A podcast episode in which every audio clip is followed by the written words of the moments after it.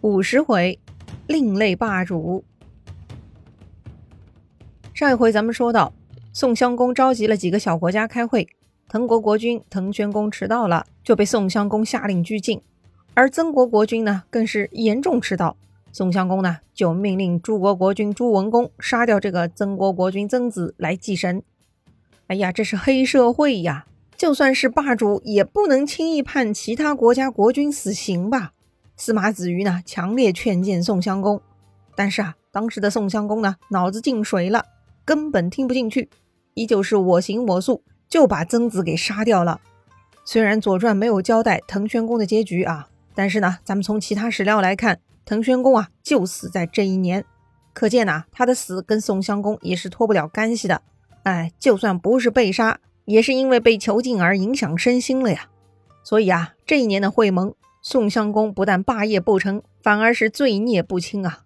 话说呢，宋襄公此时啊有些张狂，他并没有把大哥的话放在心上啊。《左传》记录，当年秋天，宋襄公又派兵包围了曹国，理由是曹国不听话、不顺服。曹国，曹国的曹呢，就是曹操的曹了啊。说来也是有趣啊，诸国姓曹，但是曹国不姓曹，曹国呢姓姬。曹国的开国国君啊，也是周武王的弟弟，是周王室的宗亲国。曹国呢，在西周的时候跟鲁国一样，是地处东方的大国，与鲁国共守王朝东土，起到过重要的作用，与晋、鲁、魏、蔡同列十二诸侯。但是到了东周呢，周王室衰微，曹国也衰落，逐步就沦落为中原的二流诸侯国了，比鲁国呀更不济。宋襄公教训了曹国，司马子瑜呢又来劝谏，说呀。过去周文王听说崇国德行混乱，便攻击他，包围了三十天，崇国都没有投降。于是周文王也退了回来，修治教化，之后再去进攻崇国，崇国就投降了。可见崇国不畏惧文王的武力，而是钦佩文王的德行，德行才是真正征服人心的呀。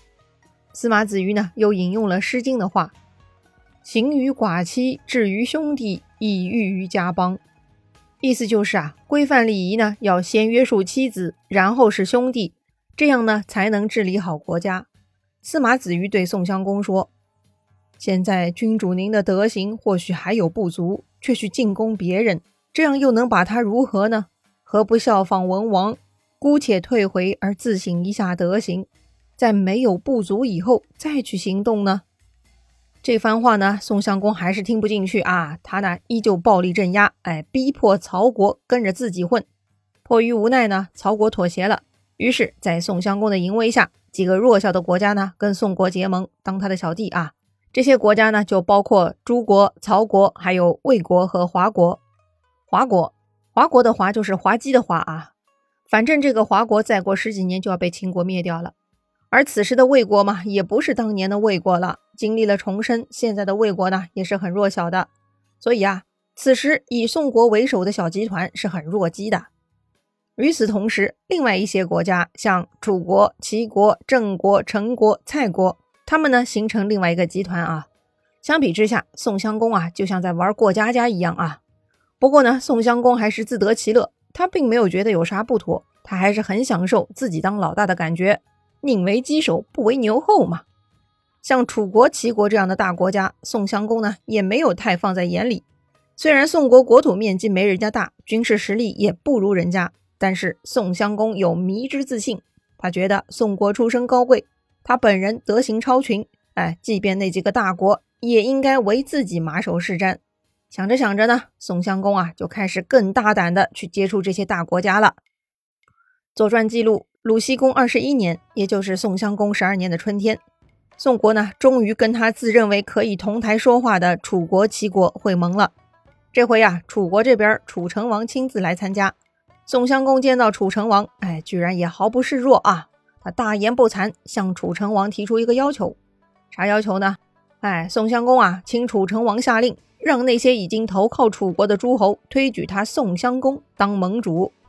哎呦，我的天，这算啥要求啊？还要不要脸了？真的是很可笑啊！当年齐桓公被众人推举为盟主，受到周天子的认可，那是实至名归。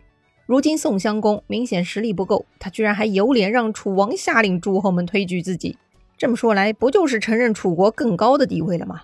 哎，这也太搞笑了哈！但是楚成王也很有意思啊，面对宋襄公这种不知廉耻的要求，楚成王假装同意了。这个呢，让宋襄公高兴的不行，以为自己很了不起啊，终于可以成为霸主了。但是呢，他的哥哥司马子鱼很有危机感。子鱼说呀：“小国争当盟主，这是灾难，宋国也许要灭亡了吧？如果失败的晚一点，那便算幸运的啦。”哎呀，这个司马子鱼呢，就喜欢这么说话。上一次他说：“如果能够善终，就算幸运的啦。”这回他又说。如果能够失败的晚一点，就算幸运的了。司马子鱼为宋襄公这些奇怪的行为呢，简直就是忧心忡忡啊！但是宋襄公不以为意呀，他得到了楚国的认可，宋襄公呢就以盟主身份积极筹措下一次的会盟了。宋襄公啊有些心急，下一次会盟呢就定在当年的秋天，在宋国的余地，这个呢就有点仓促了。那么这次余地的会盟，宋襄公能得偿心愿了吗？要说呀，当时的交通很不方便，既没有飞机，也没有高铁。人家楚成王从湖北荆州跑去河南商丘，路上那是要时间的呀。一般诸侯开会，怎么也得按照年来安排吧？一年见一次都太频繁了，往往都是几年才见一次面的。除非有很紧要的事情，一年才会多见两次面啊。这个宋襄公啊，脑子坏掉了。春天刚刚会盟，提出了过分的要求，秋天又要召集大家开会。还真的把自己当盟主了，也不问问楚成王的时间是否合适啊？他想都不想就直接安排了。当时司马子鱼就觉得要完蛋了，他说呀：“灾祸可能就要在这儿发生了吧？国君的欲望太过分，各诸侯如何受得了呀？”果然，他一语成谶，就在这次余地会盟上，宋襄公啊就要遭殃了。当时参加大会前呢，司马子鱼提醒宋襄公，劝他要带上军队，以防有变。他说呀，楚国人是不讲信用的。但是呢，宋襄公不以为然。宋襄公说：“这次大会是我自己提出来不带军队的，与楚人已经约好了，怎么能不守信用呢？”于是啊，这个宋襄公就不带军队，单刀赴会了。好吧，你不带军队，楚国人也会不带吗？楚成王啊，已经对宋襄公这个狂妄自大的家伙受不了了，所以呢，楚成王早早在会盟地埋伏好了军队。这次会盟啊，来了很多国家，楚国、宋国，还有陈国、蔡国、许国、曹国和郑国，一共有七个国家。在大会上呢，楚成王突然反口，他不肯承认宋襄公的盟主地位。哎，这让宋襄公很生气啊，然后呢，就跟楚成王争吵了起来。这么一来呢，楚成王大手一挥。手下人立刻领命，突然间就冲出来把宋襄公给抓住了啊！宋襄公懵了，哎呦我去，这楚国人还真的是言而无信啊！哼，楚国人呢不但反口，还不遵守约定带军队出来了。宋襄公就是遇到黑吃黑了，这回他傻眼了。听说这件事情啊，没有参加盟会的鲁僖公却出面调停了。楚成王呢，本来也就是想教训教训这个不知天高地厚的宋襄公啊。也没有真的准备把他杀掉废掉，所以呢，鲁国调停，楚成王呢就坡下驴，就释放了宋襄公。这事儿啊，司马子鱼又给评价了。他说呀：“灾祸还没完，这一次还不能够惩处国君啊。”他这话呢又被记录到《左传》了。很明显啊，司马子鱼呢是个明白人，但是宋襄公已经走火入魔了。这事儿呢，严重打击了宋襄公。宋襄公很愤怒，他要报复楚国。可是楚国太厉害了，打不过呀。那咋办呢？哎，那就打楚国的狗腿子吧。宋襄公听说郑国支持楚国当霸主，哼，郑国就是狗腿子。而且呢，郑国也不强啊，正好适合进攻。于是呢，第二年宋襄公就对郑国发兵了。听说宋国打过来了，郑国第一反应就向楚国求救。哎呀，大哥您得罩着我呀！楚国也是二话不说啊，就派兵出来了。不过呢，不是向郑国派兵，而是直接进攻宋国。当时宋襄公带兵去了郑国，听说楚国要进攻自己的国家，他也吓坏了。于是呢，只能赶紧撤兵啊，保护自己的国家优先嘛。在他撤兵的半路上呢，终于跟楚国军队两军相接了。他们相遇的地方呢，在洪水。洪水的洪呢，就是三点水右边弘扬的洪啊，就在今天河南省。于是这一场宋楚之战呢，就被称为洪水之战，哎，也是非常有名的。有名之处啊，并不是因为有啥精彩的战争计谋，哼，也不是有多惨烈，而是啊，这次战争呢有些可笑。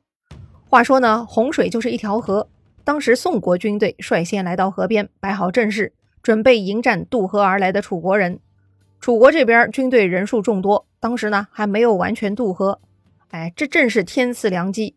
司马子瑜赶紧跑上来提醒宋襄公说：“趁楚军还没有完全渡河。”咱们面前的敌人人数少，赶紧下令进攻吧！哎，行军打仗，半渡而击，哎，这个时机实在太好了。但是呢，宋襄公不同意。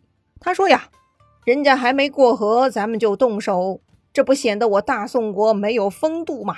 不行，就让他们全部过河再说。”过了一会儿，楚国人全部过河了，但是呢，队伍还是很混乱啊。这个呢，就是第二次机会了。司马子瑜又劝宋襄公。趁敌人处于混乱，赶紧下令进攻吧。结果呢，宋襄公还是不同意。他认为自己是君子啊，君子嘛不能偷袭，所以啊，他要等楚国人整顿好、排好阵型，再下令进攻。此时的宋襄公啊，十足的绅士风范啊，他优雅的等待敌人从混乱中安定下来。那么他这么做，难道真的会让宋军更胜一筹吗？洪水之战的结局会如何呢？精彩故事啊，下一回咱们接着聊。